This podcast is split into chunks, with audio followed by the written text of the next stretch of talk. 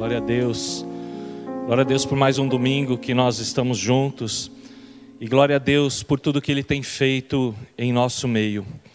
Antes de a gente falar qualquer coisa, eu queria te convidar a você compartilhar o link desse, desse culto lá no YouTube. Você pode estar compartilhando com alguém que você queira abençoar com essa ministração, com essa palavra. Mesmo depois que você assistir, você pode estar enviando o link dessa transmissão para alguém que você queira que ouça aquilo que foi dito nesse dia. E não esqueça também de, de dar um joinha ali, de, de curtir esse vídeo, porque é bênção. Isso vai estar tá fazendo com que esse vídeo alcance outros lugares, chegue mais longe em outros lugares, e isso é muita bênção. Então não esqueça de dar o seu joinha, de. É, de curtir esse vídeo. Alguns anos atrás eu, eu tinha feito uma nova sociedade e as coisas estavam indo muito bem. E eu tinha resolvido comprar um carro novo. E eu fui numa concessionária, eu ia comprar um carro caro e eu ia financiar aquele carro, mas eu, eu não fechei por empolgação aquele negócio. Eu, eu orei e pedi para que o Senhor me desse um sinal, para que o Senhor falasse comigo, para saber o que eu faria. Mas eu, eu estava convicto de que eu podia fazer, eu podia pagar aquele carro. E isso foi num sábado, quando chegou no domingo, eu participei da, do culto e o pastor Gustavo ministrou exatamente sobre dívidas, para que a gente não tivesse adquirindo dívidas. E o Espírito Santo ministrou muito naquela manhã no meu coração sobre isso. Falou muito mesmo sobre a questão da prudência, da questão de você não fazer aquilo que você não precisa fazer. E, e eu decidi não financiar aquele carro. Amados, poucos meses depois, a minha sociedade do outro negócio começou a dar errado, começou a, ter, a termos problemas, a, adquirimos dívidas. E se eu tivesse feito aquele financiamento, se eu tivesse comprado aquele carro, eu teria me dado muito mal, provavelmente eu não teria condições de pagar. Então eu digo que as ministrações, quando elas te abençoam, é, vocês têm que estar atento para tudo que é falado nesse altar. E ontem um fato curioso, né? Eu, eu é, durante a semana estudando para saber o que eu ia falar para vocês e ontem eu estava no, no sacolão, no estacionamento do sacolão guardando as minhas compras e dois seguranças do estacionamento bem pertinho do meu carro falando algo que me chamou a atenção e ele, um estava dizendo para o outro assim: Olha, é, eu já tive loja na Marechal, eu já ganhei muito dinheiro, eu fui muito próspero, eu e minha esposa ganhamos muito dinheiro, mas quanto mais nós ganhávamos, mais nós gastávamos, nós não guardamos nada, era para nós termos casas de aluguéis, era para nós termos propriedades, era para nós termos nos dado muito bem na nossa vida financeira, mas ele disse assim: Eu nunca tive ninguém que me ajudasse a ter prudência na minha vida financeira. Eu nunca estudei, eu nunca ouvi nada sobre isso. E eu fui muito imaturo. E hoje eu estou trabalhando aqui porque eu perdi tudo. E eu podia estar aposentado já se eu tivesse tido prudência naquela época.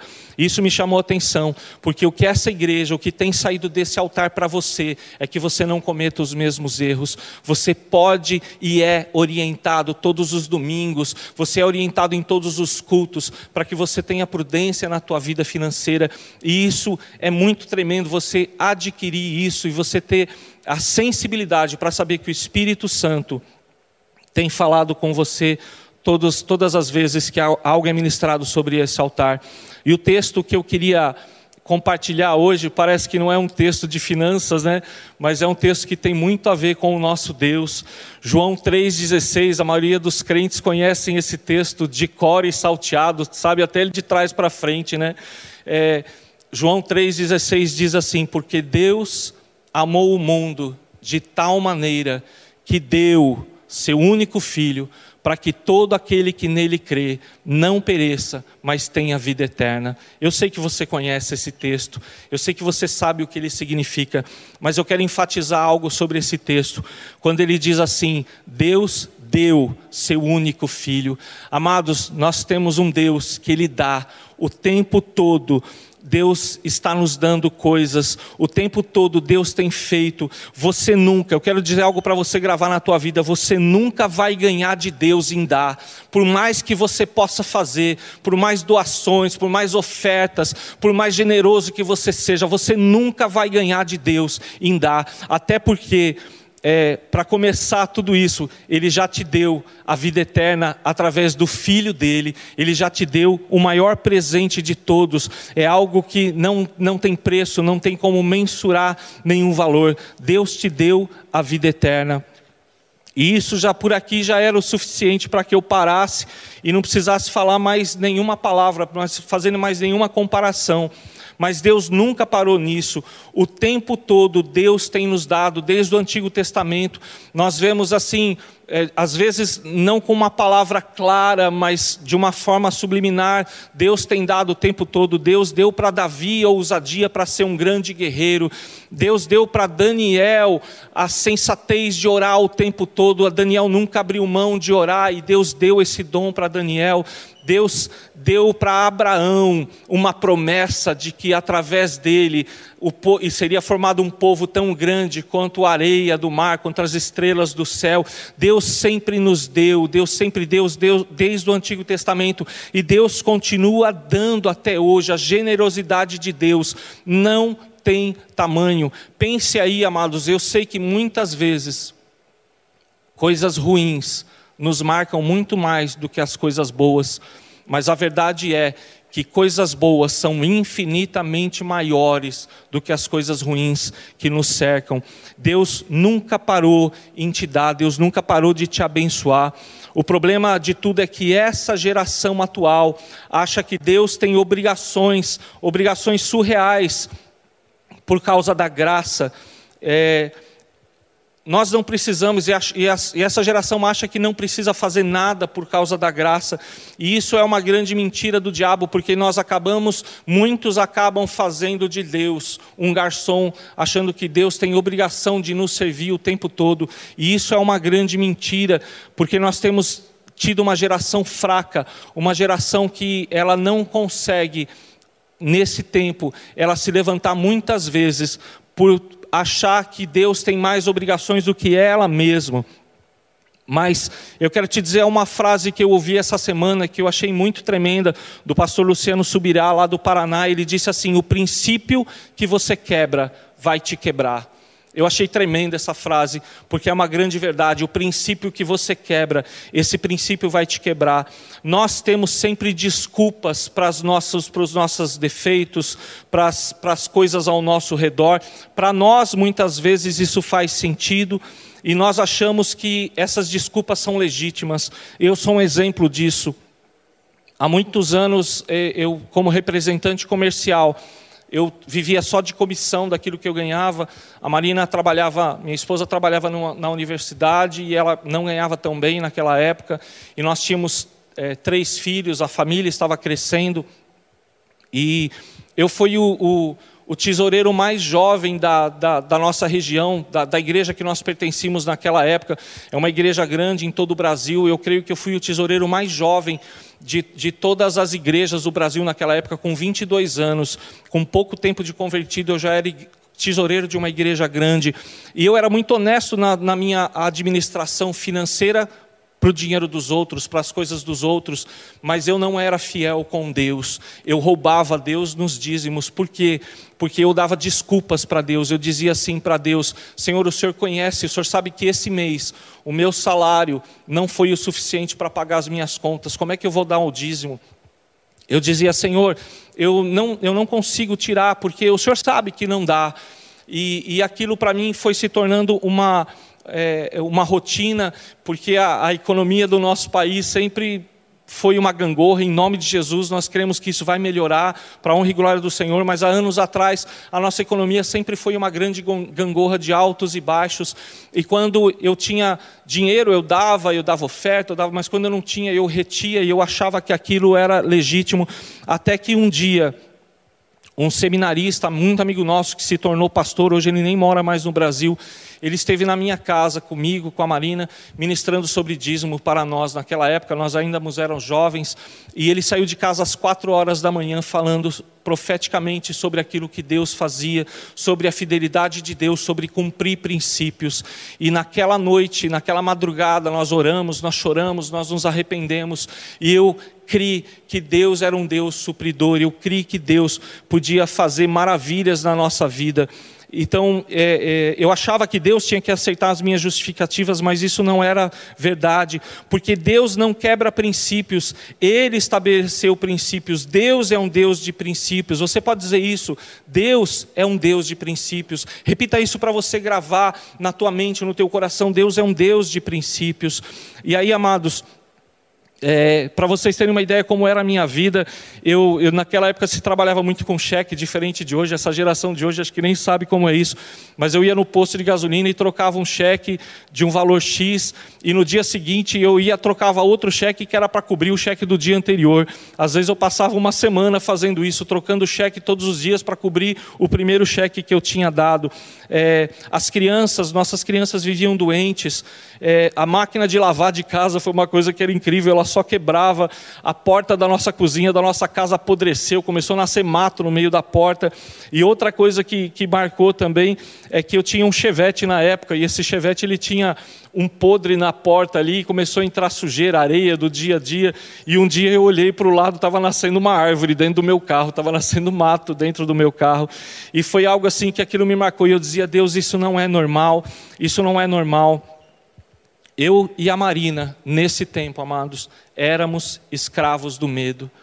Nós éramos escravos do medo e nós não sabíamos o quanto Deus era um Deus doador, o quanto Deus queria nos abençoar, mas Deus não podia quebrar os princípios que Ele mesmo tinha estabelecido. E depois que nós fomos ministrados, eu estou falando disso mais ou menos em 94, é, as crianças eram pequenas e, e eu fiz os meus desafios. Eu fiz o desafio que aquele amigo, pastor, tinha me, me sugerido e me desafiado a fazer. Eu comecei a atrasar as minhas contas pessoais para que eu fosse fiel a Deus. Eu, eu vi Deus mudando o nosso cenário de vida. Eu vi Deus mudando a nossa vida. Eu reformei aquele carro com alguns meses e deixei ele muito bonito, muito novo depois, e eu troquei aquele Chevette por um Santana naquela época, que era um carrão na época, é, e alguns, alguns anos, muito, é, pouco tempo depois, pouco tempo depois, nós compramos um sobrado enorme, nós morávamos numa casa muito pequenininha, onde só tinha dois quartos, e nós, um dos quartos dormia as três crianças, nós precisávamos de uma casa maior, nós recebíamos muita gente em casa, e o Senhor nos abençoou com um sobrado enorme de três andares. Pouco tempo a gente fez muitas coisas, e eu quero dizer, esse testemunho um dia eu posso dar também, porque hoje eu não tenho tempo para isso, mas nós compramos aquele sobrado sem dinheiro, eu não tinha dinheiro. Quando eu conversei com aquele proprietário daquela casa, eu disse para ele assim: Eu quero comprar o seu sobrado, mas eu não tenho 100 reais para te dar de sinal, mas pela fé eu quero comprar a sua casa. Ele disse assim: Você é crente? Eu disse: Sou. Ele falou: A paz do Senhor, eu também sou. Ele falou: Se você quer comprar a minha casa, você vai comprar. Deus vai te dar condições para você comprar comprar. E nós estávamos tomando uma Coca-Cola em um bar, e ali ele pediu para o pro, pro balconista dar um papel daquele de embrulhar pão. Ele escreveu como se fosse um contrato, os nossos dados, o que a gente estava firmando naquele dia, forma de pagamento, coisa de louco, coisa de gente doida mesmo. E eu assinei aquele papel e ele assinou aquele papel, e aquilo foi o nosso contrato naquela época da, da, da compra da casa. Quando eu disse para a Marina no dia seguinte, que no mesmo dia que nós tínhamos comprado aquele sobrado, ela disse assim: você está brincando comigo. Só que o sobrado era novo, ele não tinha, não estava terminado e nós tínhamos que terminar o sobrado para entrar com um financiamento. E aí eu vi os milagres de Deus acontecendo, amados, pela fidelidade de um Deus que dá, pela fidelidade de um Deus doador. Deus nos deu condições, Deus nos deu dinheiro, pessoas que nem eram da igreja nos abençoaram, pessoas que viam a nossa luta nos abençoaram, nos deram recursos. Ah, eu nunca vendi como eu vendi naquele tempo, as vendas prosperaram é, e eu nunca deixei de servir ao Senhor. Amados, eu quero dizer uma coisa para vocês: nós chegamos a ter tempo de pegar cestas básicas na igreja, mas nós tivemos tempo de ter duas empregadas registradas em casa. E eu digo para você que nem nos tempos ruins e nem nos melhores tempos nós deixamos de servir ao Senhor. Nós sempre estivemos na casa do Senhor servindo a Ele com amor e com fidelidade e nós nunca mais deixamos de dizimar. Hoje eu dou o meu dízimo acima daquilo que eu ganho. Eu tenho uma retirada, um prolabore da minha empresa, mas eu dou o meu dízimo acima daquilo que eu, que eu tiro de prolabore. E eu sei que Deus tem nos honrado. Em toda todo esse tempo, Deus sempre nos deu. Eu nunca consegui dar mais que Deus, mas entenda uma coisa: não é troca, não é barganha é um mover de reconhecimento, é fé. Você vai crer. Nós cantamos uma música que nós cantamos assim: nada é impossível para ti. Tu tens o meu mundo em tuas mãos. A gente canta muito essa música e realmente Deus tem o seu mundo, o meu mundo nas mãos dele. Ele sabe o que ele faz. Sabe, eu conheço pessoas hoje que retêm o seu dízimo, que não dão e elas gastam mais de remédio do que elas dariam de dízimo. Isso é devorador, isso é demônio que consome a vida das pessoas, que destrói a vida financeira das das pessoas. Então, saiba que você é livre, saiba que Deus é um Deus que vai te dar muito mais do que você pensa, mas não faça isso com troca, como barganha. Entenda os propósitos de Deus na sua vida. Hoje, eu e minha esposa, nós não somos mais escravos do medo, nós assumimos que somos filhos de Deus, nós somos filhos de Deus, nós não somos mais escravos de tudo aquilo que nos trazia prisão. Eu oro hoje para você, meu tempo aqui é curto, mas eu oro para você hoje, sabe? Coloque a mão na tua cabeça e diga assim: Jesus, expulsa esse demônio que cega o meu entendimento sobre dar. Coloque a mão mesmo no teu coração, na tua cabeça e diga: Jesus, expulsa esse demônio que me traz medo de dar. Sabe, em nome de Jesus, você vai poder fazer grandes ofertas, você vai ter grandes desafios e você vai ver o quanto a fidelidade de Deus, um Deus que cumpre princípios, vai abençoar a tua casa. Creia nisso, amados, em nome de Jesus, não retenha aquilo que é de Deus. Se você não vive com 100%, não é os 90%, sabe, que vai é, te, te tirar do foco, você vai conseguir viver e Deus vai te dar, porque Ele é um Deus que dá. Nós seremos, não seremos, nenhum de nós, seremos mais escravos do medo, porque tudo é dele e por Ele e para Ele. Tudo é dele, por Ele e para Ele são todas as coisas. Amém, amados? Aqui embaixo vai estar aparecendo os números das contas, onde você pode entregar o teu dízimo, onde você pode entregar a tua oferta, onde você pode entregar a tua oferta de primícia, aonde você pode também ofertar no projeto Vida. Amados, não perca a oportunidade de dar. Deus está de mãos estendidas sobre o povo dele, de ouvidos inclinados para a tua oração e de coração aberto para tudo aquilo que você precisa. Ele não vai quebrar os princípios e espero que você também não quebre os seus. Seja abençoado em nome de Jesus Cristo. Amém.